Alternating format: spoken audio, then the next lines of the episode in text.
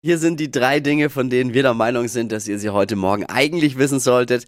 Ein Service eurer Flo Kerschner Show. Habt ihr es schon gesehen? Aktivisten der letzten Generation haben mehrere Weihnachtsbäume mit orangener Farbe beschmiert, auch bei uns hier in Nürnberg. Ach komm schon. Der, der, der direkt am Hauptbahnhof. Am, ba am Bahnhof, ja. Ja, der große am Bahnhof, Hauptbahnhof davor, ist äh, beschmiert worden. Da habt ihr den Facebook-Post des Bürgermeisters gesehen. Christian der hat Vogel. aber Oh. ordentlich Dampf abgelassen. Zu Recht. Ja, weil seine Jungs dürfen jetzt die Reinigung übernehmen Ja. von Sir. Gut, aber immerhin braucht der Weihnachtsmann bei denen nicht mehr fragen, ob sie auch artig waren. Da gibt's, für die gibt's wenig Geschenke, bis gar keine. Tja, heute um 20 Uhr ist das Maximum der sogenannten Geminiden. Wisst ihr, was das ist? Nee, es hört sich nach einem medizinischen Fachbegriff an. Nee, da geht's um den Himmel. Sternschnuppen. ja. Sternschnuppen. Die fliegen noch. Heute 20 Uhr, das Maximum, da fliegen die Sternschnuppen. Also Experten sagen, man kann alle ein bis zwei Minuten eine Sternschnuppe bewundern. Ui. Könnte man, wenn der Nachbar nicht mit seiner Weihnachtsbeleuchtung die Jumbojets vom Himmel holt.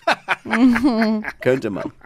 Der KI-gestützte Chatbot ChatGPT hat es jetzt im Fachmagazin Nature zum ersten Mal in die Liste der herausragenden Forscherinnen und Forscher des Jahres geschafft. Gut, wird sich ganz schnell ändern, wenn, wenn der Erste merkt, dass sie überall abschreibt, ihre Doktorarbeit. ne?